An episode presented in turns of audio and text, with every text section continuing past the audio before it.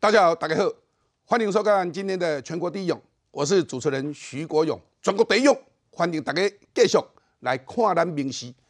今天我想义务役当兵拍板要恢复一年，下午蔡总统亲自召开的记者会来说明了，但是有相关的人士还在酸言酸语，说总统七百多天没有出来。不过台湾人会这样子而受影响吗？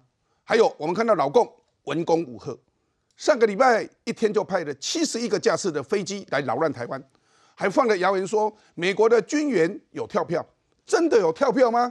还是故意在那边做相关的认知战？还有民进党立委呼吁全民要来发现金，其实不分党派，似乎大家开始往这里走。行政院说也会在国安会议中来做相关的讨论。另外，华联的议长张俊公开叫板傅昆奇，国民党真的有在排黑吗？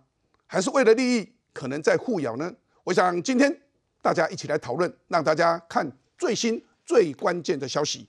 现在我来介绍我们今天的来宾，第一位是我们立法委员，我们的刘兆豪，兆豪你好，主持人好，大家好。再来我们医事法律协会的执行长，我们罗俊轩，我们罗医师，罗医师你好，徐部长你好，各位观众大家好。好，我们台北市议员游淑慧，淑慧你好，大家晚安。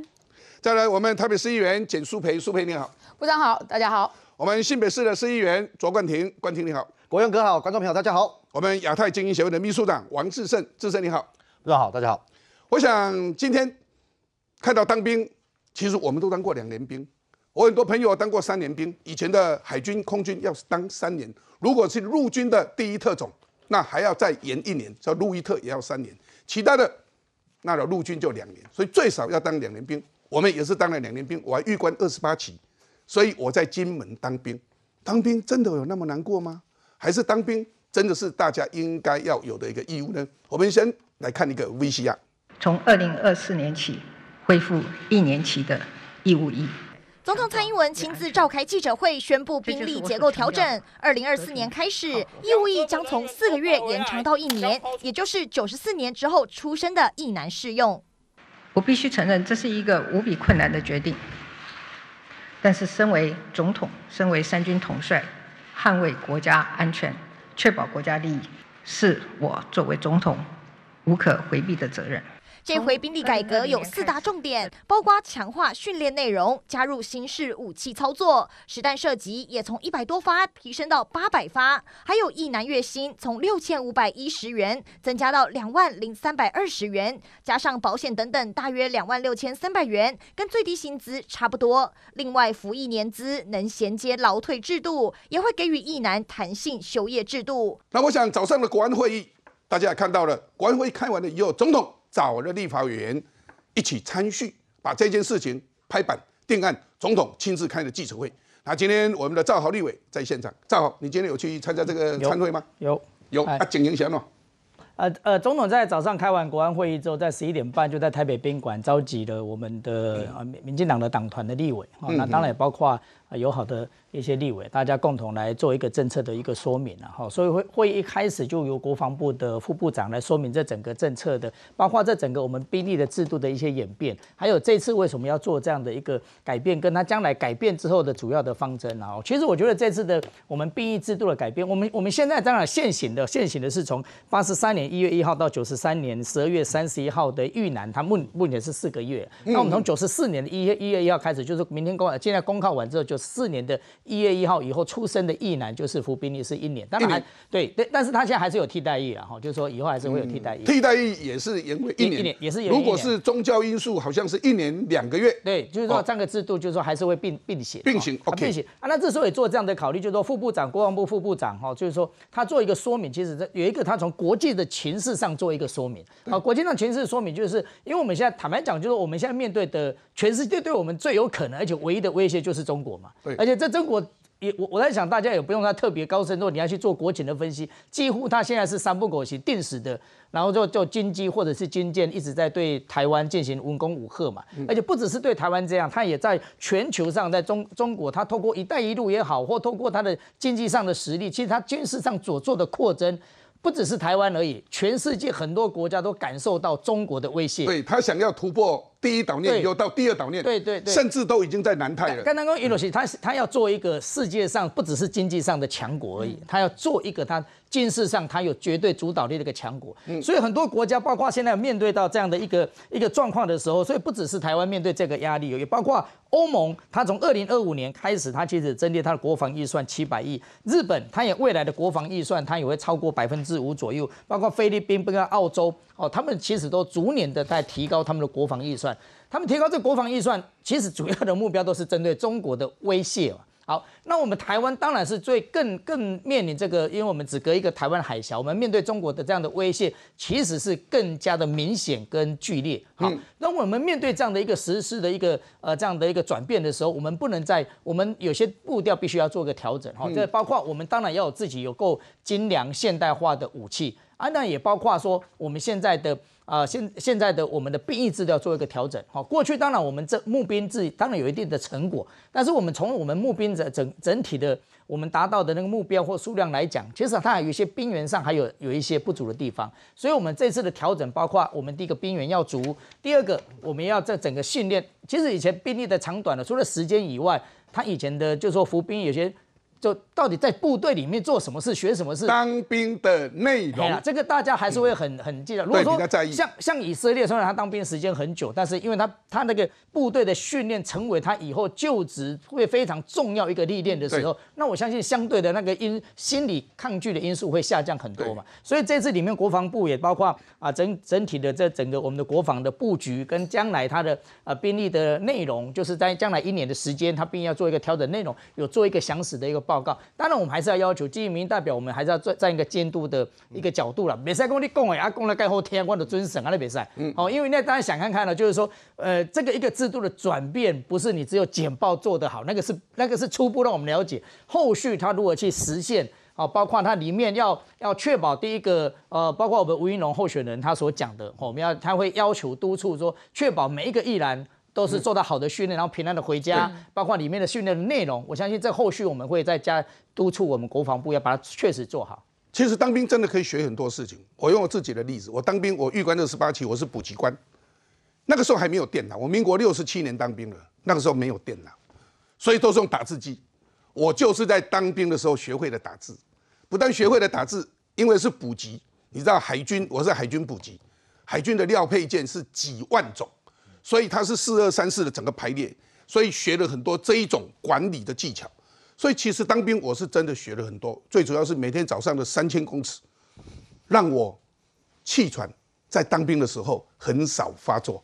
当然了，这个还有一段故事可以讲。不过我们看今天，我们看看今天，这是联合报，兵役延一年，九十四年次起算，蔡总统。今天亲自说明，一年后要实施，月薪约两万零三百二十元，兵力结构的改革的大亮点，三大亮点在这里：改革将兵力结构区分，强化义务役人员的训练，大幅调升义务役的薪资，这是三大亮点。当然，我们来看看，刚刚我们的赵豪提到了，吴怡龙提到了，他说挺役期延长，吴怡龙说勿以此来做选举操作，哎，好像两边。都在讲说这是一个选举操作，这是真的选举操作，还是台湾的国安有它的必要性呢？冠霖，呃，国勇哥，其实我也是过去当兵当一年的时候了哈，服过役。那对于说的，对于一个年轻人来讲，当然到进到军中的时候，一定会忐忑。这个事情其实很早大家就讲说，哎，你在选举前提出来，会不会被选举操作？但是今天你看到蔡英文总统跟国防部副部长，其实是很负责任的跟大家讲，为什么我们一定得这样做嘛？刚才赵浩委员讲的很清楚了，就是外界局势不一样了。中国跟俄国，他们现在频频的往其他国家进逼，那我们必须要保护自己嘛。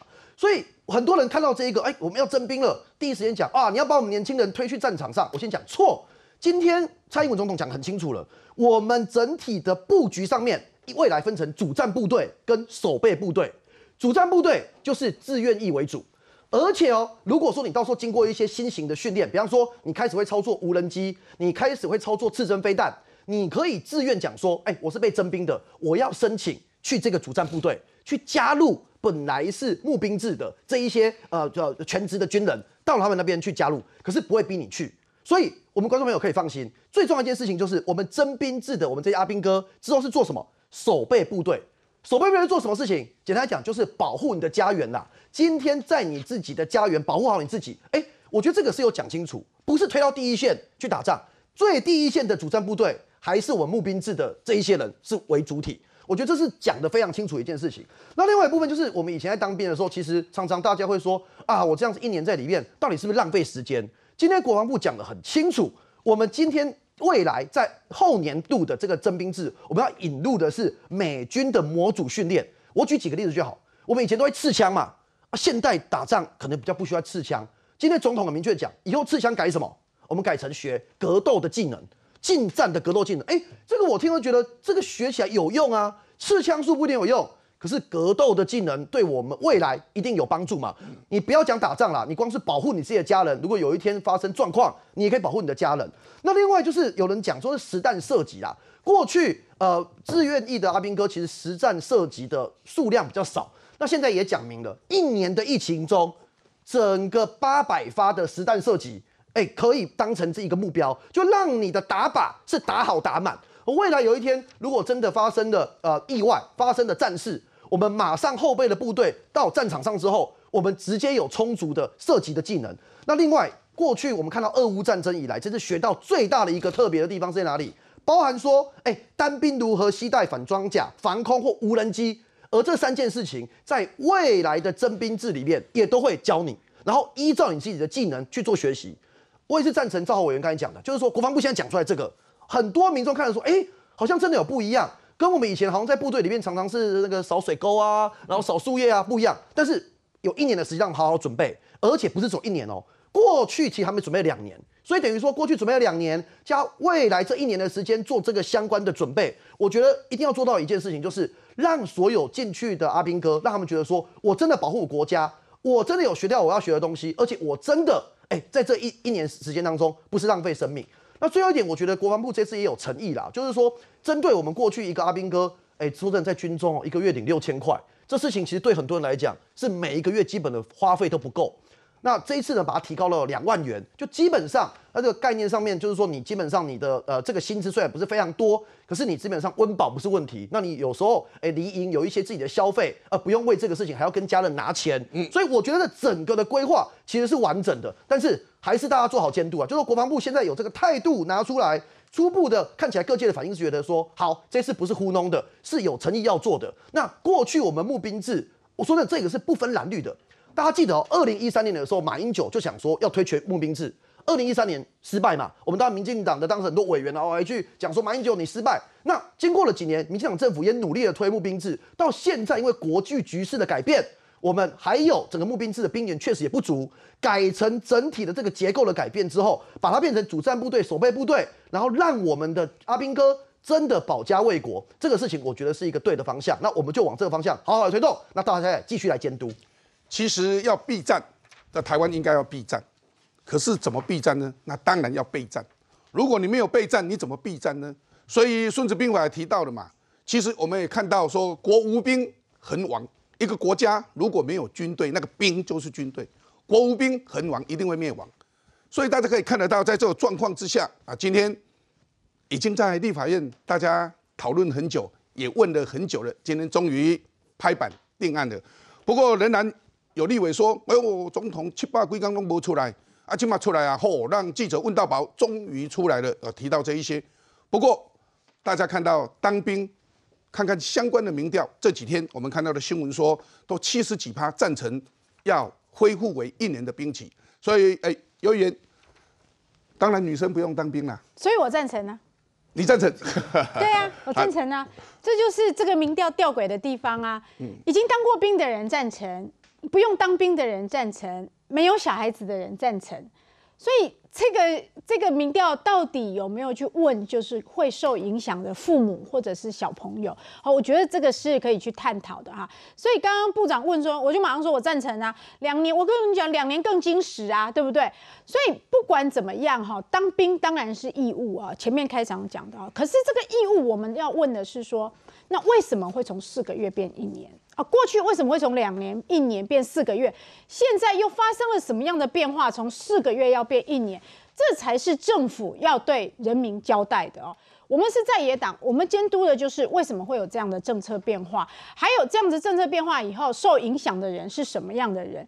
当然，今天蔡总统宣布说两万六。这个每个月的这个，包括说可能他的这个不到两万六，二零三二零。哎，那不那对嘛，包括那一些嘛。哦，所以就两万六了。军保啦，然后因为军人不用，军人不用纳税。对，所以他的两二零三二零是实拿的。对，还有什么膳食伙食这一些。还有吃饭什么都不用钱。所以这个听起来就是有点像是给他基本工资。对，不是讲海利来这边几年哈，以前当兵。那么好利啊。嘿，好利。你知道我们以前当兵多少钱知道吗？八百块。对，所以我就说。这个听起来哈，就不是把它当义务哈，听起来就是好嘛，啊不，我国家聘你一年，哈，聘你一年，然后你你来军中，那所以这个整个过程当兵延长这件事，可能民众现在是不反弹的哈，然后这个后续的这些照顾或者什么，听起来政府也是有诚意，但是大家又担心了一点是，为什么延长？为什么延长？是不是两岸局势越来越紧张？是不是有可能会？仗上战场打兵当打仗，今天这个来这边之前哈，我跟高嘉委员，我们同一个选区的嘛哈，刚好有一个在学校的活动，他就跟家长很尽责的在讲这个证件哈，在解释啊，说当兵可以进去学技能啊。讲完以后，你也知道高委员很喜欢唱歌，他就高歌一曲，他就唱那个哥哥爸爸真伟大哈，然后接着名誉在我家，为国去打仗。好，当兵笑哈哈。他唱到这个为国去打仗的时候，台下的爸爸妈妈脸色都变了哦。所以这就是现在民众心里面在惊呀。好，你叫我做兵良紧，你叫我囝做兵较长的嘛良紧。你讲做兵也是学物件嘛，真好哈。以前人家就说，当兵两年以后，男男孩子才会变成男人哈。就是我们女生常听到人家这样告诉我们，所以这些都是好事。但是政府就是要告诉我们说。啊，为什么今麦要变一年呢？是不是两化愈来愈危险嘛？啊，有可能修这个，对不对？这个今天没有讲嘛？训练的内容，只一直讲当兵延长的好处。那为什么过去要变短呢？好，其实大家去思考一下哈。民我民国六十七年当兵了，你知道那个时候我们有多少军队吗？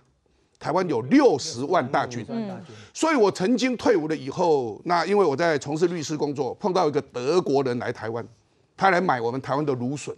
那我再跟他谈，他问我说：“你们台湾有多少军队？”我说：“六十万。”你知道那个德国人，嗯，他吓一跳呢。他说：“六十万，我们德国东德西德合在一起那么紧张，我们都没有六十万呢，我们才二三十万呢。你们台湾怎么六十万要干什么？”我说：“反攻大陆啊！”大陆啊，我们现在不反攻大陆，所以其实为什么当时会把兵员缩减等等，其实是有这个原因。所以马总统也说，我们要募兵开始在减少。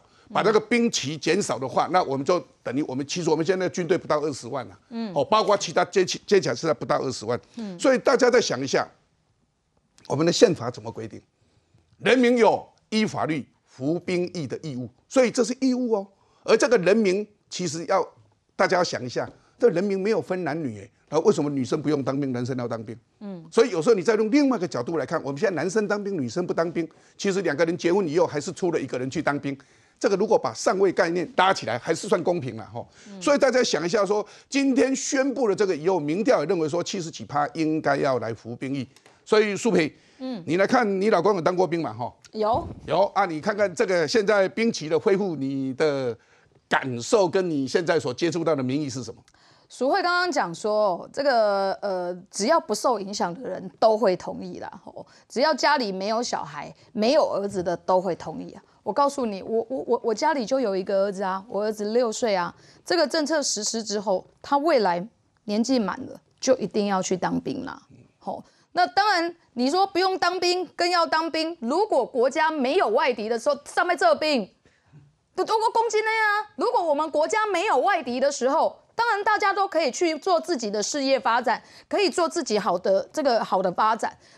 把兵当成是一个职业，去当兵当成一个职业，那当然没有问题。但现在我们就有一个外敌，而且这个外敌就在我们旁边，他的目标就是拿着我们要来向全世界来展示他。那我们要不要自立自强？当然要。所以刚刚淑慧讲说啊，这个呃高嘉瑜委员在他的选区去喊哥哥爸爸真威达这首歌谁做的？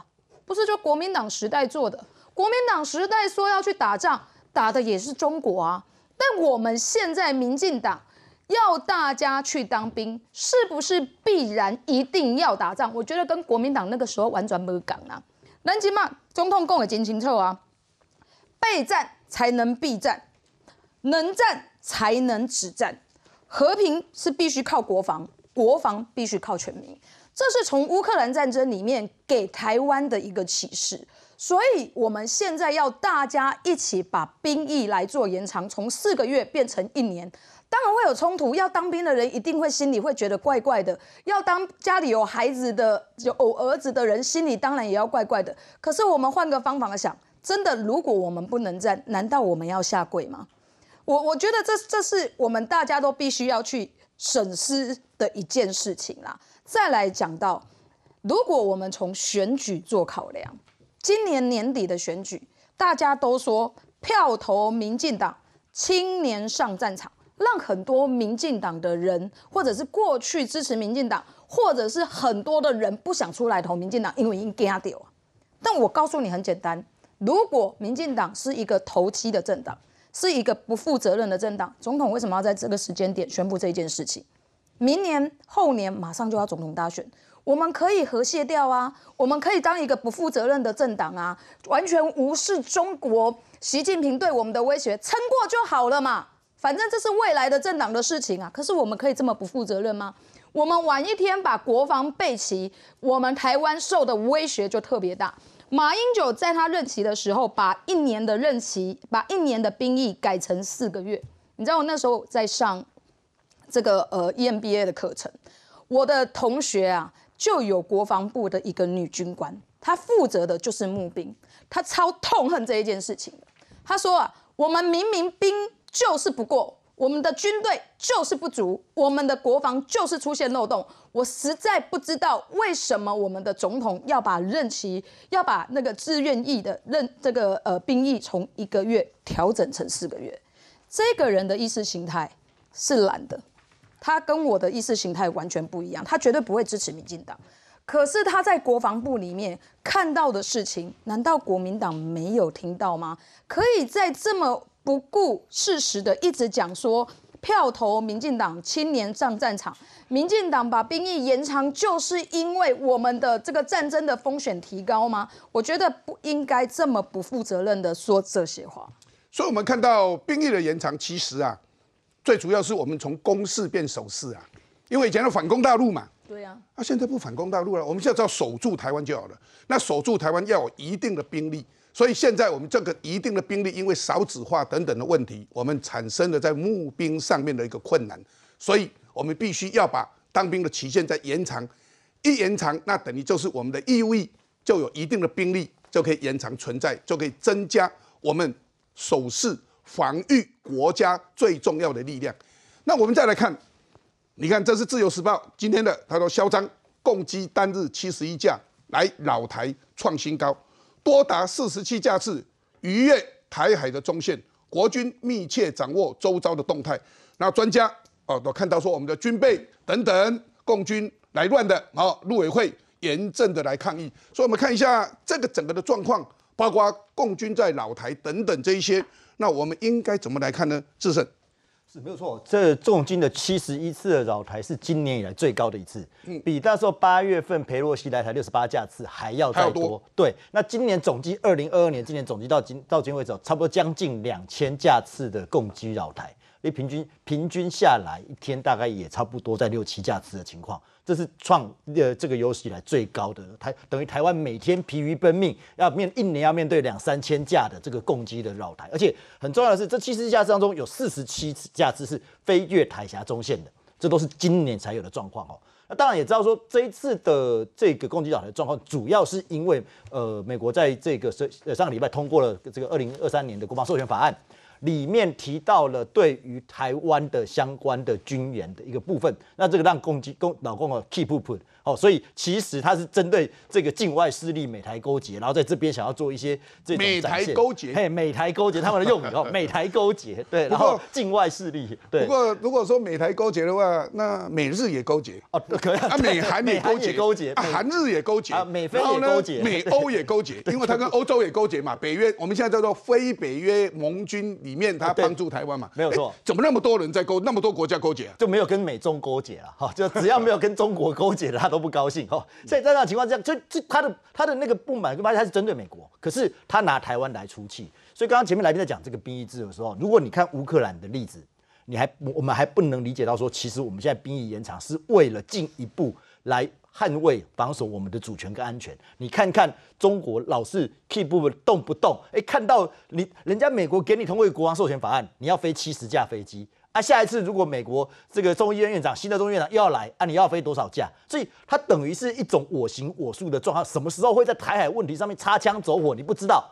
这种情况之下，你说我们兵役制度需不需要做延长，来更强悍的去保卫我们自己的安全，去防守我们自己的这个、呃所所谓的国土？所所以现在当兵，嗯，一年他可能要学红准火箭、红准火箭，然后可能要学那个呃刺针飞弹、刺针飞弹的使刺用针飞弹是打飞机的，对红准火箭是打坦克车的。坦克车的，还有可能在使用无人机，无人机哦对这些使用啊，这其实其实都是什么防守的。你今天如果北京如果中国不来侵犯台湾，不侵门大户，我们用不到这些东西对。是谁在破坏台海的和哎平？，这个蛮有趣的哈对。所以我记得我们以前当兵的时候哈，我是在金门呐、那时候金门有多少军人，大家可能想象不到了。那么小一个地方，十万大军，我刚好就是海军小艇队，所以啊，常常要去大胆、二胆、东定、北定要去运补。然后那时候，诶、大金门跟小金门的桥现在刚刚通车，之前没有，那还要再运补。对所以包括小金门换防的时候，尤其我当兵是六十七年、六十八年，那时候有一个叫林正义，现在叫做林义夫，他是一个连长，就从金门游泳过去了。对，所以我们那时候一个礼拜内，所有金门十万大军大调动，东边调西边，南边调北边，中边调这个小金门，小金门调回来金门然后有一些回来台湾。哎，那时候我发现每天都在动，哎那时候台湾的军力其实蛮可观的啦。哈是啊那我们现在只是采守势，我们因为我们不反攻大陆了嘛。不过大家看一下，刚刚七十一架中共的解放军在这里，那七十一架军机老台，这个是创了新高。不过这个是国防部所发布的新闻，换句话讲，国防部是完完全全掌握了整个状态。那我们再看看刚刚志胜提到的，哎，说这个美国无偿军援跳票，台湾需十二年内偿还贷款，哎，是这样子吗？不对呀、啊对好像不是这样子吧？所以啊，好像被误解了吧？所以大家来看看，美国无偿军援跳票，台湾需限期内偿还贷款，是这样吗？大家看看，易误解。美国无偿军援跳票吗？问号。台湾不得不接受贷款吗？问号。两个不一样的问题，不一样的项目，故意混淆。所以其实，在国防授权法案，这是美国的国防授权法案中，美国对台湾的军事援助、赠款和贷款这两项都通过了授权，两者是不同的项目，使用跳票的说法容易造成误解。台湾可自行评估是否要向美国贷款，并非不得不接受贷款。所以换句话讲，他要给台湾的还是给台湾的、只不过你台湾还可以加一个贷款的项目啊。所以为什么会有这样子的一个完全不一样的一个说法？我们来看罗伊斯啊，这个为什么故意有这一些？这个是 Night Today 今天的呃很重要的一个澄清的新闻。所以我们看看这些新闻，好像似乎人家说这叫认知作战的一部分吗？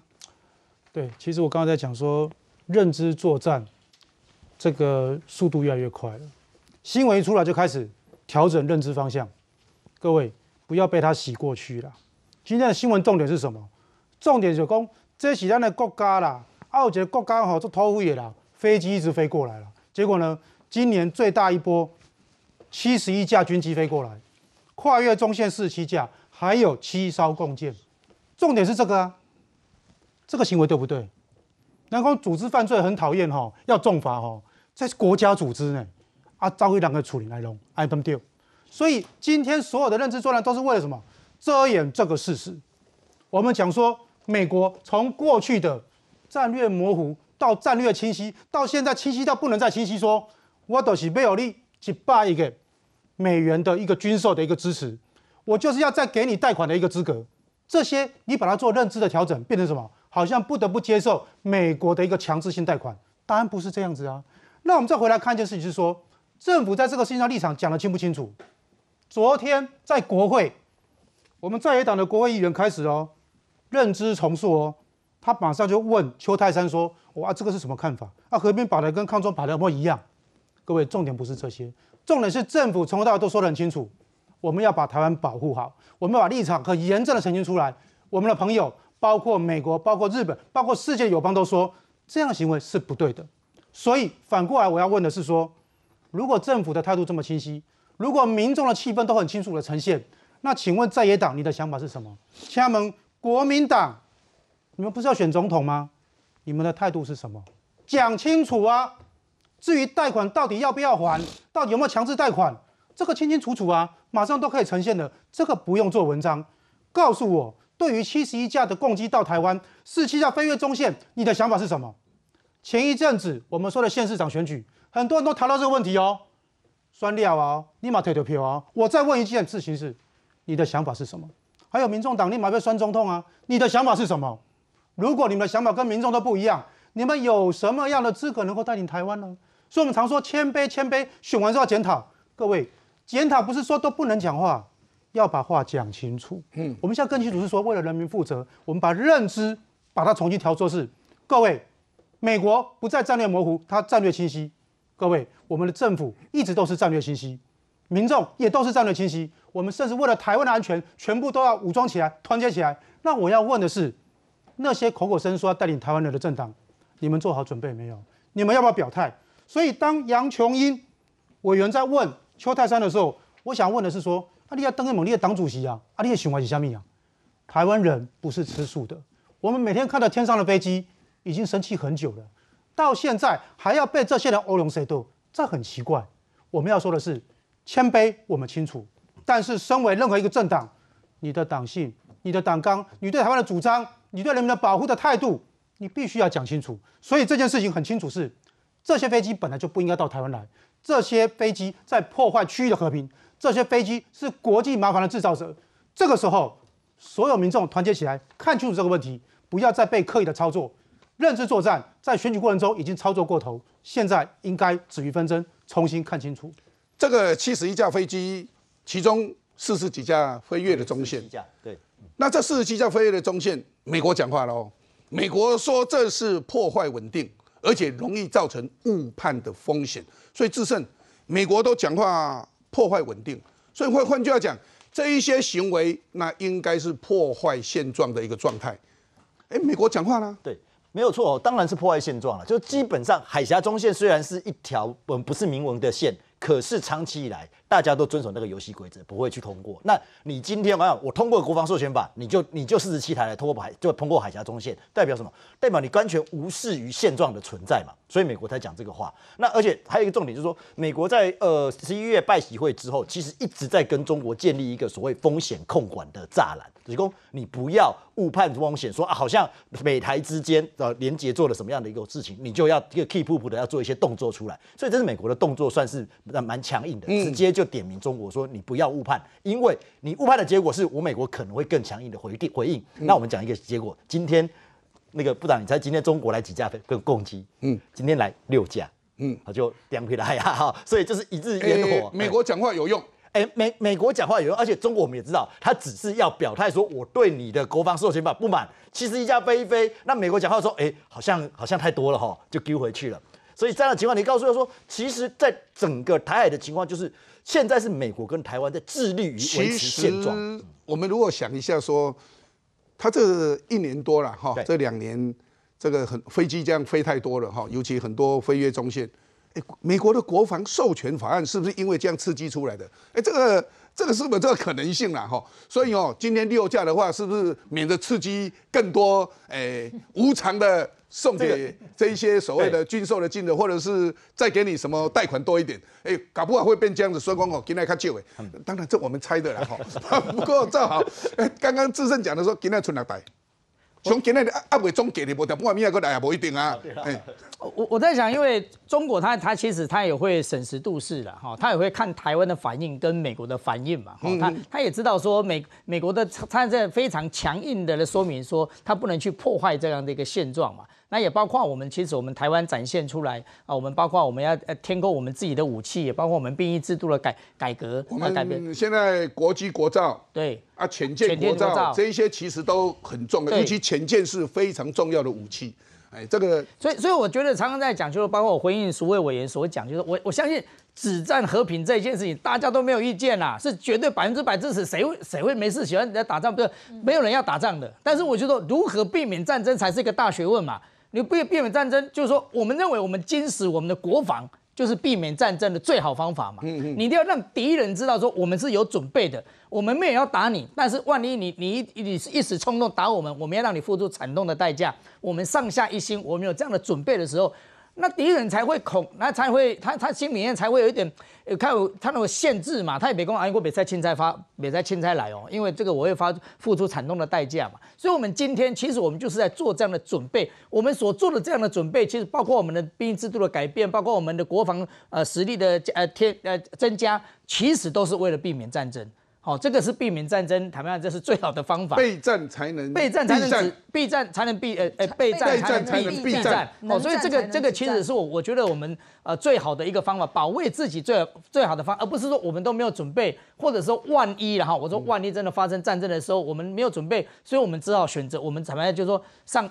彼此的意见都不合了，有人说要防卫，有人说要投降，啊，都阿别简单弄弄弄，鬼也拢可以撂撂起啊嘛。所以我觉得我们现在在这个时间，我们是在做做好台湾最好的一个准备，最好准备就是为了维持我们的和平。我要再提一下说，其实延长兵役最主要训练的内容，如果能够跟社会结合，哇，那是很重要。所以后来电脑不是出来了吗？电脑大概七十二三年的时候，那 IBM 第一台个人电脑出来。然后我们律师事务所以前打字是这么大一盘，有没有哈？那个字是相反的，那抠抠抠抠，有没有哈？后来改为开始用电脑。我跟你讲，我事务所的助理大家都吓坏了。他说：“我们学律师竟然会打字哎！”他觉得哎呦，而且我打字速度很快，我一分钟可以打七十几个字，你相不相信？我到现在至少五十个字没有问题。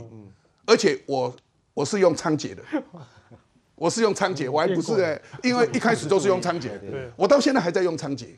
哦，所以我不是用注音，可是我是读师专的，大家知道我注音是很厉害的，所以我我说我很多技能啊，其实是真的当兵学的，当兵可以学到很多东西。嗯，今天的内容是怎么样？还有看到国防授权法案，看到了这个谣言满天飞，哎，苏威远，这个美美国这个无偿军援事实上也没有跳票了哈，他因为他国防授权法案这是一个法律了哈，所以整个来看起来。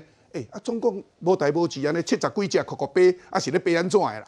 我觉得从这两年哦，中共军机一直这个穿越中线，或者是说绕台这件事情哦，实在是给了刚的啦，找麻烦哈，给我们找麻烦，也给他自己找麻烦，因为大家已经都台湾人已经不怕了，已经不怕了，从觉得会怕到不怕，到每天就像抬头看到像麻雀在飞一样哈。可是对他来说，其实没有什么意义啦。然后，而且浪费了他们自己很多国防的军事武器。然后你说给我们达到了什么贺主的作用吗？我觉得也没有，有一点像放放羊的孩子哈。可是问题是哈，我们国防部做了哪一些事情可以去贺主这件事吗？除了说严密的监控，除了说抗抗议骂回去。那我们有没有可能飞回去？有没有可能说你不要再来？用什么方法让他不敢再飞？回去会不会变挑衅啊？哎，没啊，一一跟你讲的呀，一跟你讲无迄条中线啊，那那为什么没使飞过？我们现在不反攻大陆了，没有啊，那那飞过去试看嘛？大家讲，啊，你跟你讲会使飞来啊，啊，你嘛来飞过去？主要是那啦，飞过去是要一般来讲攻击才要飞过去。可是我们手势应该不用飞过去啊。问题是，那我们现在一直守，一直严密监控。然后唯一要求国民党要做的事就是跟着一起骂，啊，一起骂没有问题呀，对不对？我们每天也都在骂，每天也都在抗议啊。只是有一些人总是觉得我们没有在抗议，问题是我们在台湾这边抗议，或者是我们发新闻稿抗议，然后他还是一直飞啊。大陆也不会，共产党绝对不会理国民党的抗议的。这个加强国防力量，所以我们要把兵役可以啊，所以恢复一年有道理，义务延长，我刚刚也同意啊。那买买那个美国的军售，立法院也不敢删什么预算呐，哈，所以这些年我们该做的、该支持的，其实在野党监督当然要监督，你不能每次什么预算来都说好啊，送回去全部同意，可是每一次监督就被说哦，你要弱化国防，啊，不能卖卖监督，可是最后都还是按照执政党的版本，几乎预算也都过了，因为毕竟多数是执政党，你说要我们抗议，我们也抗议了，要我们骂回去也可以骂回去。但是对台湾民众来说，我们还是想看到的是，除了掌握状况，除了骂回去以外，到底我们有没有什么办法，或者是美国有没有什么办法，让大陆说你卖个波呀，你再飞我就要怎么样？所以美美国也讲话了嘛，哈，他说你破坏现状有误判的危险。不过啊，我还是要提一下了哈，美国事实上它的国防授权法案其实就是对中国。他老是飞机在老台穿越中线等等，其实这就是一个很重要的回应，可以这么讲哦。来，来简单回应一下来。我给我补充一下，刚才苏委员讲的部分认同，但有一个地方我要讲啊，就不是这样。现在状况是。美国对台湾好到什么程度？我讲白话啦，他现在是他这样，你你跟我讲一下，美国给美国给台湾二十亿无偿军援以外，再给你十二年，借你二十亿，十二年才要还，是送你二十亿，再借你二十亿。结果国民党的王宏威是怎么样？跳出来接受媒体采访，哦，我们政府啊，应该要据理力争啊，美国无偿军援跳票啊，这才是我觉得很麻烦的事情，就是你真的是背于事实。今天海峡中线的这种状况，我部分认同。可是现在对于我们台美关系一起对抗中国的这种不理性的行为，其实反而我们应该要全力以赴，大家要合作，然后支持才对。哎，对外我们当然要加强我们自己防御的能力，不过对内我们对人民还是要照顾啦。我常常讲说，昨天有人问我说：“部长啊，啊你部长不做了，现在变主持人，你的感受是什么？”我说：“哈，当部长叫做什么？居庙堂之高。”我们要忧其民啊，啊！不过现在处江湖之远，我忧其君呐，啊！这个君当然指的不只是总统，指的也是国家了哈。所以其实我们每个人都应该有这种想法，尤其当民意代表，民意代表也是在殿堂之上，嗯，哦，所以大家都要忧其民。那我们要忧其民，对人民的利益要干什么呢？哎，最近大家看，我们最近税收不错，尤其这三年税收都相当好，所以要还税于民，行不行啊？绿营立委呼吁全民发现金，不要再发什么三倍券、五倍券，直接就发现金。财经学者说不建议，哎，还是有人反对耶。他认为说这样一发的话，不管你有钱没钱，连郭台铭都可以拿一万。假如发一万的话，他说是不是给弱势比较好？所以今年税收出估了哈，会超增四千五百亿，我就不得了的钱呢。立委呼吁政府要发现金或消费券，那总统。会召开国安会议，行政院会会尽快的对外说明。另外呢，普发现金反而可能造成物价的波动，而是应该针对特定族群，就是弱势来寄出补贴啊，这是学者的意见。不过这个毕竟还是要经过立法院，所以今天我们赵豪立委在这里，这到底你也看看，看看现在整个的立法院的氛围，包括蓝绿，大家的想法是什么？我我是主张要全民普发一万块的现金啦，一万块。因为第一个，但我要讲的，因为我们现在已经习惯叫超增了，其实我觉得超增这件事情怪怪的哈。反正应该说我们税收不错啦，应该不是超增，是我们的经济很好，成长，所以才能够超增。好像我们把税增加了，其实我们好像是我们税率是减少的，我们税率有些包括所得税、扣除额等等，其实我们以前从四十五趴到四十趴嘛，多过于那个税率啦。对，所以预算书我们就可能我们本来预估了哈，我们预估啊，今年增呃可以增呃征收一千一一千亿的税，但是因为大家景气不还不错，就叫交易热络。等等，所以它超就是呃比预期的还高，预期多哎多，所以这个我们说经济好了，所以我们说明一下啊，但是这个预期比预期还高的是目前出估是四千五百亿，那我相信这个是全民共同努力的一个成果哈。但是我们要回顾过去这两两三年以来，其实很多的行业其实是受到疫情的冲击非常非常的有一个小吃摊，我常常去吃面，我很喜欢吃它的那个麻酱面，不过疫情以后。他就收了。我我这两天想说疫情过了，我就开车过去看看他有没有在开，没有。所以换句话讲，哎，我们小吃摊有受影响哦。不止小吃摊，比如说以以台东为例啦，台东没有比较大型的餐厅或不这样，但是一般办宴客的，我们都在招通啊，马上你那民代表龙招通。过去的两年多，其实几乎很少在办结婚的喜宴，最近半年比较多一点了，因为过去这两年都没有办办结婚喜宴啊。最近我想咱民意代表拢怎样？最近订不到餐厅啊，对，订不到。但是过去那两年，将近两年多的时间，其实餐厅很惨嘛。所以说员工其实他是实际上受到冲击很大，包括刚刚主持人所讲，勇哥所讲的，你要包括一些小吃店啊或旅游业。大家想看，如果他的旅旅行社是专门做国外旅游的话，那过去这两年多几乎是没有生意可以做，因为阿伯要比赛办旅旅游团就高可以去投啊嘛，所以各行各业都受到这样的影响。但是我们的税收又又增加，那那我觉得这样的共享，这样的经济的成长，应该让全民来共享。那共享，我觉得就是发现金啦，当然发消费券啊或等等，这个都有它的理论基础，我们都表示尊重。但是发为什么要发现金？因为那是最实际的，让让民众自己去决定，说这几万块。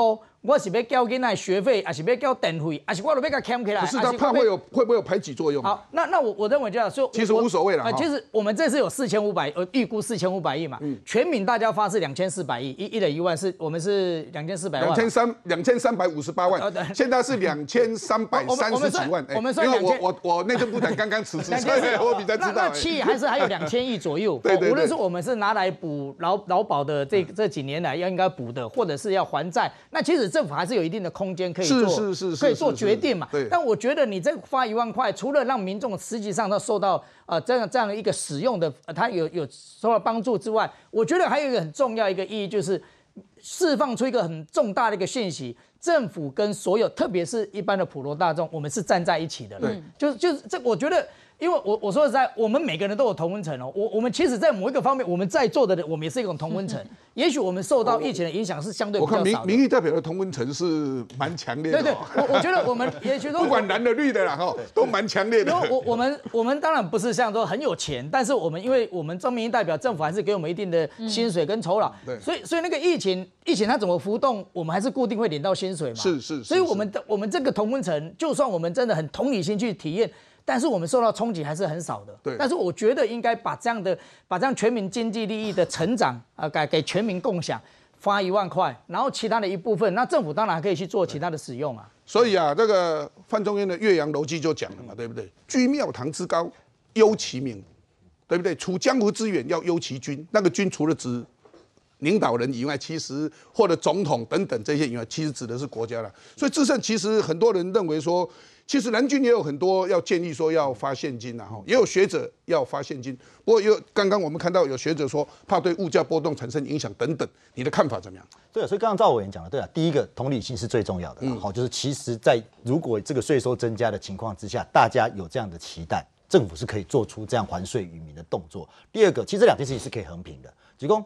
担心你如果担心发太多现金导致物价通膨的这这个账上，这是有可能的哦，好，或者是你说啊发太多，郭台铭也可以拿，弱势也可以拿，结果大家都拿一样的。这个也是有可能，可以拜托郭台铭捐出来啊！对，也有可能啊，他也可能会捐出来，但你也可以切嘛。事实上，我以前领到那个三倍券，我也捐出来，捐出来给他，对，可以加码了。对，是加码，可以切割的嘛。这个这个意见不错了。对啊，就是我两千四百亿的话，我可以切。我说，譬如说我是发一万块，那剩下的我来补贴弱势，或者是怎么样转换成让那个啊，当你现金的量不要这么大的时候，你对通膨的影响相对就没有这么大。但是你有有一些补剩下来，你有一些补贴弱势的方式，你又可以达到补贴弱势的效果，所以这这些东西是可以做横平。但只有一个问题，就是说这些事情要做，哦，怎么怎么去横平？政府应该赶快来做，因为过年前贵你紧，贵你紧，那个急哦，对啊，小公对啊，跟跟税收跟等来，大家跟那样点啊，那么中华意，这是上重要，大家有个华意贵你。无理由，无理由，无理由。所以，哎，这个苏培怎么来看这个事？我认为在这两三年的疫情，确实对基层造成非常大的影响。我相信我们的所有民意代表回到选区里面去看，应该就直接店民农碟出走啊。那就是刚刚这个部长所讲的啊。我原本喜欢的店，因为这两年因为疫情的关系，都拢关起。哎，我啊，这人去都位啊。他我不知道他去哪里。那我猜到他喽。他可能他过去的他的经济状况不如过去了。好，如果没有找到。找到工作的时候，那他现在到底小吃摊基本上都不会很富裕啦，很富裕他不会做小吃摊。那我家以前就是小吃摊嘛，后来我当了律师了，然后我们我们就不做了嘛。是，所以这个这个我们要体谅这个我们这些弱弱势的这些我们的老百姓。而且过去这两年，我们很多的这个纾困或者是在补助的上面，也让他们都领不到。因为因可能没有什么，没有没有登记啦，没有税籍，所以他们也都领不到这一些相关的补助，所以这个怨气他们在不在？在。所以当他们现在看到说啊，中央政府又说哦，我们的经济成长率往后啦，我们的税收啊给修啊这一集，你弄会尴尬讲啊，是啊，那别人的当家好，咱奈无。所以我认为说，现在的委员呃，在发在在说中央政府应该要发这个现金或者是发券，我觉得都应该要去考量。那你说普发好不好？我当然觉得普发好啊。你讲你讲有收的，讲就就好起来的人，有可能会当他关出来。啊，那是讲平常人，呃，像刚刚这个委员所说的，我们没有受到影响的这些人，我们可能就加强消费啊，我们可能就把这些钱全全部花掉，花掉之后就是振兴经济啊。其实有钱人啊，像郭台铭啊。他也交了很多税啊，是啊，他收一万块回来，其实我们另外一个角度来看，也也也没什么了哈。对啊，因为高一一高的水剩一个呢，对不对？对。不过我我意思就是说，我们真的要体谅基层的这一些他们的辛苦。所以冠廷怎么来看？我我分享下国外的例子哈，美国在这两三年，他们全国性的发现金已经发三次，第一次发一千两百美元。一千美元三万多台币哦，第二次发六百美元，快两万台币，第三次发一千四百美元，哎，也是四五万。比人高呀？对啊，三次啊，啊，每一次也都有学者说，比人高呀了。每一次都讲说会造成物价波动嘛，通膨什么。但最近很有趣，最新的讯息，他们现在各州自己在发嘛，吼，现在大概已经十五个州各自发，最新的一个通过是加州，加州多有趣哦，加州是完全反过来哦，加州这次要发钱的原因是因为他们说我们加州境内啊通货膨胀很严重，我们今年通膨八趴。结果通膨八八，反而要发现金。他通膨八趴，这次要发多少钱？一个人发一零五零美金，所以一个人发三万台币。一零五零美金，对，所以大概三万块台币。对，所以我我就说，只有一些人呐，就是对于我，包括是民进党、国民党立委有提出说发现金这件事情，说会造成哎物价波动啊，就是通货膨胀嘛。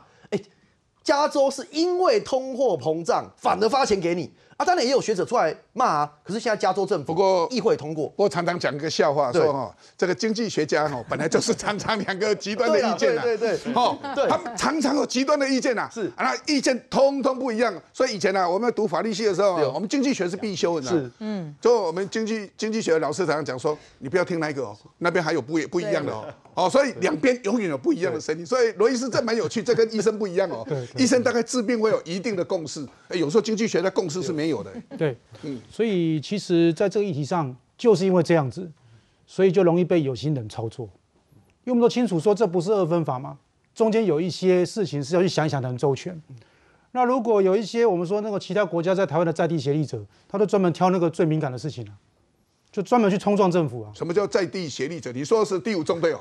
啊，第五纵队啊，因为我我会发现我们现在所有的议题都会出现这一群人，就是他第一个想到的不是解决问题，是如何把它弄得更复杂。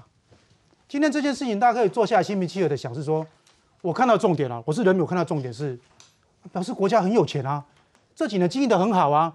那现在事情就是到了说，这些钱我们怎么样来照顾弱势，怎么让所有民众共享这样的幸福嘛？嗯嗯嗯。那这个时候就很清楚啦。如果经济学者说，我这可能有通膨，精算一下嘛，怎么样才能找到一个边际，就是说它不会通膨又达到效果嘛？有人说啊，弱势的跟一般有钱的有没有排富这个制度啊？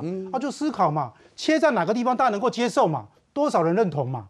那对于少数的那种极端富有的，而且还把财富隐藏起来的，那我们可能就会讲说啊，这部分怎么去排除掉嘛？怎么抓出这个我们说的 bug 嘛？这些做下来都很好谈，而且是什么？在气氛很好之下谈，因为四千五百亿在那里啊，紧张什么？可是现在呢，昧于事实啊，四千五百亿放那边开始乱，开始乱，开始炒，一个人发一万。也就也不到呃两千，大概两千三百五十八万啊，两千三百亿啊，亿啊，啊不不不，对对，两千三百五十八亿哎，我我哎，两千三百五十八亿。如果如果比照刚刚说的其他的，我们说像美国他所发的这些东西，其实老实说，有些议题不要再操作，就是说不要讲说政府不照顾人或怎么样，我们反而去想说，他们能够这样做是基于什么样的理论，造成什么样的结果啊？我们就回来看说，我们现在可不可以？嗯，我认为现在其实朝野很多人都在讲这件事情了。这个确实要展现什么？展现团结一致的朝野气氛啊！不是所有议题都要变成所以看起来，这个如果这个法案如果真的提出来的话，我看在立法院说砰一声，可能，呃，哎，立法院是元月十三号结束嘛？哦，哎，搞不好最近提出来，主要一二三，三读马上过，这个应该我让大家共识很高吧？共识很高，包括在野党也都大家共识很高吧？苏慧，你听到了国民党那边的意见怎么样？对这个？对，其实就像刚刚那个刘委员说的啊，国民党在这件事上是很早就提出来。王宏威在十二月二十号的时候就提出这个证件，就超收的四千五百亿，看可不可以退退税，或者是说跟民众共享啊？因为大家知道说这两年通膨非常的退税是这样子的，对弱势来讲可能会不公平，因为弱势他交的税本来就对，所以看是用什么方式，可能不就是把超征的这个税哈，看可不可以跟。这些民众一起来分享这个国家的这个福利，但是我真的很认真的去看了，我们去年超增的是四千三百亿，今年大概四千五百亿哈，所以如果要退的话，或是要跟全民共享，或是要发红包的话，这两年的这个整个经济状况，我觉得可以一起来评估。不过全我我我我提一下，有有发三倍券、五倍券，对，有三倍券、五倍券。另外就是因为我们的疫情，我们的疫情也花了很多钱，买买疫苗了等等。我现在说的是说哈，我看了这两年的税超收的主要项。项目哈，第一个房地合一税哈，房市相关的税，因为房市交投的非常热烈嘛。第二个正交税、期货税这一种，哦，那个都是这种比较股市交税，股票不错。可是真正跟民众最相关的重所税哦，其实没有什么成长，也就代表说我们这两年哈，一般劳动阶级的这个薪资没有成长，所以我觉得未来政府在在这个。看这个退税这件事情，当然我们很希望是退税，或者是说发新年红包，但是该征的税哈，或者是说是哪一些税超征，我觉得还是可以反映一定的这个经济状况。因为退税是这样子的哈，我有讨论过说，如果退税。那退税的结果就是可能郭台铭退最多。反正不管是退税或发红包，那小吃摊可能就退不到税了，因为他没有税级嘛。对。不过罗医师，你好像有意见哦。我我要讲的是说，其实那个我修正一下刚刚那个数字了哈。其实我们所得税还是增加大概二十几趴哦，营业税增加四十趴。对，没错，没错。也就是说，其实很多民众他的收入是有增加的。但我要讲的是说，社会希望所有人共好。我们刚刚的重点是说，可是我们有很多的民众，因为他的物业。他的产业是可能是在这个疫情中是受到影响的。嗯，我们现在追求是这个部分的实质公平。嗯，那另外我也要讲是说，哎，我们这个证券交易税其实今年反而还比较少，比去年少了二十几趴。嗯，所以所以换言之说，在这个过程中，有些行业很好，有些行业不好。我们现在回过来看的是说，第一个退税我们已经不主张了，这不是退税，因为退税的话就是把本来已经收来税金就退给当事人嘛，这不是我们要的。啊，所以交税多的人他就退得多嘛。对，所以郭台铭一定退最多。我想这这郭台铭也不也不会在乎这些钱，对，但是小老百姓会在乎哦。现在最在意是那一群我们说的基本生活已经被影响的人，对他本来就没有交税的嘛，因为他没有收入怎么交税啊？对对对，所以退税会收不到哦。对呀，没有错。好，所以这群人其实是我们念之在之的，而且我觉得一个进步国家本来就是要关心这群人啊，因为这些人好，整个社会内需才会正常，不然都锻炼嘛。是。那现在其实我说很多商店都倒掉。商店很多倒掉，为什么？因为很多人消费不起嘛，所以这个是一个连环的影响。他过得不好，如果你不帮助他，所有人都不会过得好。嗯。来，赵好。我我觉得这个，如果那在四千五百亿这件事情，第一个是我觉得这是全民大家是共享啊，所以第一阶段我觉得是要普发啦。好，当然我们提出是一万块啦，但是这个可以精算。那另外一方面，针对那生活上特别困难的这些朋友们，我们再给他特别的关心呢。就比如说我们租金补贴三百亿。对对，比如说你在你你在一个生活水平以下的这些朋友，或者是，而且我们现在我我是。比较普发这部分，我觉得就大家雨露均沾啦。其实，其实你要切那条线也很难切啦，你会觉得很难切，因为有有些人看起来他他生呃收入有有到那个程度，但是他生活还是受到影响。我觉得就是全民大家共享这个全民共享经济成成果，但是对特别有生活上困难的朋友，我们要给他特别的关心。好，对。除了这个以外，其实啊，我们的政治议题啊，对于所谓的排黑，以及最近的议长的选举。也引起了社会很大的一个注目哦，所以我们来看一下，这是我们今天《自由时报》的头版头条：花莲县的议长张俊批朱立伦纵容傅昆萁，将跨党派来抗争傅昆萁，让花莲政治更清明。哎呦，这个议长跟县长已经开干了呢。好，大家来看一下，这个是不满朱立伦纵容，张俊报说。傅昆萁洗钱打压异己，那这个是今天的自由时报。傅昆萁用县府资源洗钱资助参选人，我莫我莫名涉入后保持距离。然后朱立伦纵容傅昆萁，张玉华打压异己，我不会再回国民党。那傅昆萁怎么讲？傅昆萁说全部都是不实的指控哦，他也很清楚的立即来回应。所以我们看到这个来讲来讲的话，哎，这个也蛮有意思的。为什么会开始这样子就开始互打起来呢？哎，我们来看一下这怎么一回事啊？你知道我有一个同学，就是花莲县以前的议员，之前我去拜访他的时候，就有遇到这张俊议长。那张俊议长攻了傅昆萁啊，啊，骂到骂到骂到看西呀！哦，真的，他就整个整个花莲县只有两个人嘛，就是副派跟非副派。啊，只要非副派。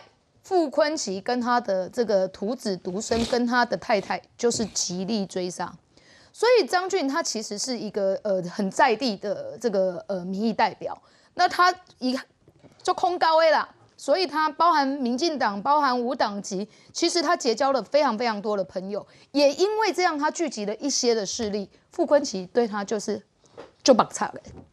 他觉得说你不为我所用，你不来听我的话，然后你自己还有办法在花莲结帮结派，那我一定要把你歼灭啊！议长议长在法律的地位本来就跟县长是平平行的嘛，而且甚至就是应该监督的，他是监督的嘛，议议会就是监督市府嘛。过去傅傅昆萁就觉得我都是花莲国委国王啊。好啦，那花莲那起国花莲县娘啦。对对对，富富富家来讲就是这样嘛。你看他他他这个包含县政府，他当完换他太太当立委，也是他太太当完换他当。双调呢？啊对哦，啊只要不是他的人马，全部都不会出现，甚至就在地方就打压。民民主政敌人也都双调呢？啊是啊，所以为什么张俊这一次会受到这么大的打压，甚至被人家这样子抹黑？一一本来这个是地方。的这个呃风波啦，吼，所以他们很多的国民党也因为这样，在之前就全部都跑到民众党去了。你知道吗？丢啊，民众党收了很多国民党的人，包含之前呃，我我我的那个同学后来就跑到台北市政府去当市政顾问啊，林有志啊，他本来就是你们国民党的科批了，张科科批也有，对啊，本来就是你们国民党民众党哦，民众党本来是国民党的这个议员呐。在花莲的议员，可是因为就是被傅昆萁打压，后来就被呃国民党的人把他招聚在这个柯文哲的身边啊。那所以像这样子的事情，其实是在花莲一直在发生的。那可是你知道，因为傅昆萁在这一次帮助了朱立伦，从党主席的选举，再到地方选举的提名，都帮助了。从结果论看起来，然后国民党。五比柱嘛，因为这一次年底选举，国民党大选啊，大选胜利呀，甚至朱立伦提的人，像在桃园的这个张善政呀，对来共进五民柱啊，所以以迪这个议长的操作，议长的选举操作，他也放了很多的人嘛，而且他也给了朱立伦很多的主意，但包含这个张俊啊，就是当场就是给你难堪呐，我地方我自己有一帮的一帮的势力的时候。你傅你朱立伦只只听傅昆奇来要来打压我们，我告诉你，我就是不会给你面子嘛！我不靠你，我选上，选上之后我还退党，给你们看，给你难看嘛！所以其实从花莲来看，我们应该要看全国了哈。那这一次民进党在议长这一部分哦，包括基隆哦，也国民党有倒戈哦，那在台南也看到了，包括在高雄也看到了。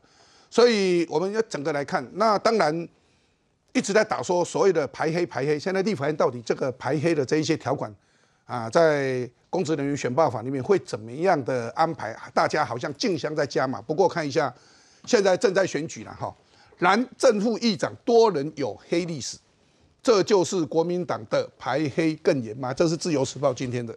那我们再看一下，现在。如火如荼在选举的，那当然就是台北市的啊补选哈。王宏威打黑却票投叶林传，吴怡龙说讽刺。不过叶林叶林传他没有前科啊，不过他意思是说叶林传的家族应该是有黑的历史。那吴怡龙他说吴怡龙是黑道的小弟，不过请问他是哪一个黑道的小弟？没有啊。所以啊，这倒是这样讲起来，到底怎么一回事？那国民党会不会因为这样子反而产生了一个党内似乎有一些风波出来？苏慧怎么来看这个事情？我觉得这一次的这个正副议长选举啊，选的真的是让人家觉得非常难看啊。事实上不是只有这一次，每四年好像都会玩一次，所以我觉得这个不是哪一个政党的问题哈。第一个，如果国民党有跑票的话，这个是党纪要处理的哈。第二个，在这个过程里面，到底有没有贿选，有没有黑，有没有金，有没有枪的介入？我觉得这是法纪的问题哈，大家不会觉得很奇怪吗？为什么会有一些人哈想破头，用尽各种方法要去弄一个议长来做？这个议长到底有什么喝康哎？啊，有什么肥肉啊？值得说就花那么大的成本？我们甚至哈，我们也我跟苏培都是议员嘛，那个卓冠廷也是，双北真的比较少，可是我们其他的很多县市给 game 听到哦，一票两百、三百、好五百什么都有，这后面不是元哦哈，这后面是万哦。所以这个剪掉听了以后，难道就他看连续剧一样吗？可以去查嘛？你是说选议长的那个票？我有听过很多啊。那这个我不相信，这吓死人呢！两百吓死人对啊，我不相信在地方组织这么绵密的剪掉系统，他会没有听过。如果连我们在台北都听过，难道这是连续剧或者是是那个蔡奇亚力开杠的喂吗？不是嘛？哈，这是第一个。第二个，这些跑票的人哈，不管他是哪一个党，这些跑票人，他们为什么而跑？是有什么利益交换，还是真的都是感人肺腑的点滴报恩？哦，一懂你对我安诺给那边报恩，还是理念相同啊？理念相同，你就早早退党去加入另外一个政党就好啦。为什么挣钱倒戈，投票的时候突然倒了才倒？这后面都不要告诉我是情跟义啦，这后面有没有钱？我觉得这个都是剪掉要去查的，哎，不是说只是党纪的问题，只是我们在看热闹的问题，而是我们台湾为什么议长要选的这么黑？所以苏慧认为可能背后会有一些贿选的问题。我觉得要去查，因为都有听，还有就是到底是掳人上车，有贿选就该抓，被骗上车呢？不过很好玩的是，啊，民进党中啊，中啊，马上四月二六年，二十二县市，二十二县市国民党的十八呢，而且。前阵子就是昨天啊，包括昨天的新闻讲说，还有很多黑历史、黑底的啊，他提到了国民党一些议长。不过从这里来看，罗伊斯，这蛮讽刺的哦，这怎么一回事啊？这一次的选举，我们常讲说很多的年轻人没有出来投票了。那天我在想一件事情我跟我病人在讨论了，一共看完了以后，一共最后结论是说，我们的生活经验跟年轻人不一样哦，他们生下来看到的事情是很多我们在年轻时候看过，他们从来没看到的。现在讲到买票，在台湾从小到大，你有听过买票不？一定有听过嘛，对不？我阮阮细汉就定来看，那个真卡都有啊。上米数啦，上电珠，哎呀，上那个什么理想锅啦，对啊，一堆啦，后来变现金，现金也有了，哎啦，后来一直演变变成现金呢。我们小时候在南部，我们也听到说，哦，张暗时啊，吼，选情告急啦，想要个压落去五千万啦，嗯，不是吗？这就是生活经验呐。不过我我今年其实我也要坦白讲了哈，是我要替警察讲讲话了哈。这个我在辞内政部长之前哈，我十二月六号辞嘛，嗯，所以十一月二十六号选举嘛，其实我全台湾跑了两三趟是绕了两三趟。所以这一次我们其实贿选也抓的蛮多的，对，而且比以前多，对。哦，这个我也必须要让大家说，那警察还是非常辛苦。所以我们感谢所有的检调。因为你们这些行为，要把我们警察加进去，警察跟检调，警察跟检调，还有部长哈，因为你们的努力，才能让这个国家的法治能够落实。所以这也跟这一次我们地方的选举，发现说，哎，议长好像各个颜色都可以选上了，这个有关系哦。因为少了那个钞票，很多事情就不一样了。那我要讲是说，为什么我们会那么深恶痛绝，说黑道、黑社会，你不要到议场里面来。讲黑道，讲说啊，你要抹黑啊，光拿黑道了。我先讲一下，你去查维基百科，黑社会跟黑道他们收入来源是什么？我念给大家听：暴力、诈骗、色情、聚赌、毒品、绑票、恐吓，这样你了解了吗？这些人他行为的特色，他赚钱的方法是这些。当有一天他进到议会，他变成政府，他做什么事？他施压，改变行政行为的方向，他会围标。会绑标，他会介入砂石，会有特许行业，会窃占国有地、官保地等等。我要讲的就是讲，其实我们在讲黑道的时候，把它更清楚的看是说，啊，这些人如果过去做过这些事情，要不要在选举公报上写清楚？要不要讲清楚说，哎，他过去有这个状况？现在有一个观念，常说这是观念置换。他说他是根生人呐，他已经改过向善了啦。各位，很多犯罪行为会因为你是更生人之后，然后我们就所有都松懈，都让你继续做吗？我要讲的是，回到国民的情感，整个台湾有两千三百万人，我们不能够为了这些资本的分配更小心去看待说哪些人适合，哪些人不适合嘛。嗯，所以我认为说黑道把它讲清楚，就是有这些行为影响了我们的资源分配。现在台湾如果要改变成一个我们说的更民主、更法治的国家，这些事情每一党每一派都必须负责任去监督。关庭，哦，我觉得很讽刺的哈。我觉得国民党，你还记不记得在这一次的议长、副议长选举之前，跳出来讲说，哦，我们国民党的标准比民进党更严格。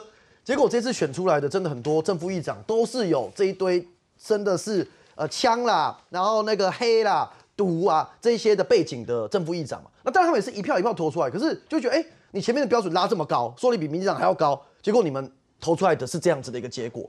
那我觉得地方议会这一次还是有一些进步了哦，就是说。其实以花莲来讲啊，虽然说呃可能呃两个人选大家在比比比比烂了哈，但是真的我觉得花莲要特别提，是因为这代表说傅坤其他的王朝这个反复的大联盟这已经已经成型。哎呦，那边真的假的？真的啦！为什么会这样讲？哎，一次六个人退党，然后最后三十三席议议员里面哦，最后这个张俊议长他是以十七票险胜，所以本来傅昆萁是牢牢继续抓着花莲县议会的。这次居然这样六票跳，这是为了什么？这也是提醒朱立伦主席啊。我们都知道，就是国民党很多朋友也都私下讲，他重用傅昆萁，帮他这一次的操盘全国，让他满意。可是你变成傅昆萁，变成是你的拐杖了。你没有他，你不知道怎么走路。可是导致的结果是什么？是你的这个傅昆萁，你你不能不用他。可是你带来的很多人都担心啊，你下一波的同舟计划会不会变翻车计划？很多 local so go 的人全部回国民党。这对于整个朱立伦好不容易，我说我们夸奖他一些事情，你说这是苗栗中东锦，他前面把标准拉到这么高，讲说哦，我们就不提中东锦，要把中东锦骂了一顿。我们那时候说真的，在节目上大家是给朱立伦给他拍手的。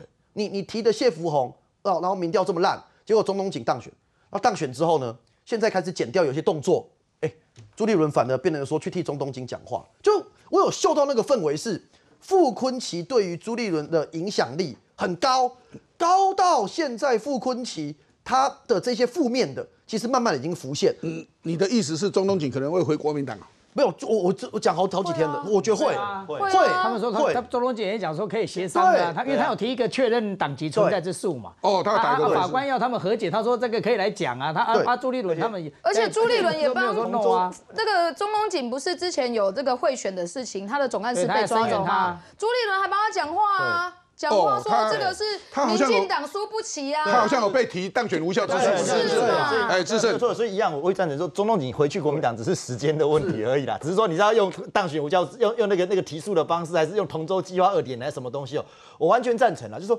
如果靠国民党这次选举的过程，请注意哦，这次国民党在议长选举稳稳屌哎，对，嗯，新店对不？啊，桃衡对不？南岛这种都是什么？你看他的那个摊开来都是有黑历史的。哦，你比如说南南投的正副议长，呃，这个这个这个呃，新竹的正正这个议长等等，都有这些东西在，这等于你是国民党，你等于把用黑金的状况，你去绑住了议长的席次，那再这样下去，是不是黑金要复辟？是不是你朱立伦等于是引狼？这个中东警会回国民党吗？哎，苏慧，你有听到这个讯息吗？其实我选前的时候就一直在忧虑这件事情，想说，你忧虑，可是你们同党同志有人是因为 中东锦一定会回来，所以不敢骂中东锦。不，那个不，那我那时候是想说，啊，那你朱朱主席在提名的时候，确实是展现道德勇气，就是你明知道中东锦民调遥遥领先谢福洪，整个选举过程也都是这样，但是你还是坚持你提名的原则哦，没有去提中东锦。那这一点当时大家都觉得他很勇敢，也肯定。可是。选到后来，我到底想讲啊，中东锦啊，跟他进行动算，你是要他还是不要他，还是马上又握手约？所以那时候我看中东锦去跟柯文哲会面，站在一起的时候，其实我还蛮开心的，想说 会不会选后他就去那个民众党有没有？这样我们也，哦，你以为他会去民众党？对对对。可是中东锦是在确认党籍之数。是啊是啊，我就想说，他说回国民党如果柯文哲邀请他的话，说明他就不用确认党籍之数啦哈。所以今天他在打这个确认党籍之数，那当然国民党的态度也很重要，因为国民党如果说啊，赫啦赫啦，啊不，阿你邓啊，那就不用打官司了嘛哈。所以我觉得这个是朱主席真的，他要怎么样去改变他前面的说辞，现在要对这个我没有这个政治智慧哦，我印象是说什么后面一直怎样？我觉得态势很明显，你看哦，周东锦被提当选无效之诉之后。没不是当时在选举跟他眉来眼去的柯文哲替他讲话，第一个跳出来讲话是朱立伦，对，哦，这给他温满满的温暖呢。所以勇哥，我觉得啦，这个国民党的氛围要让中东锦回来，那个氛围已经出来，氛围已经出来了。对，我觉得已经，所以可能会成型，我觉得会会回去，我觉得会回去，那就拭目以待嘛。好，这个大家都一起看。所以这个国民党不挺黑道，但挺会选。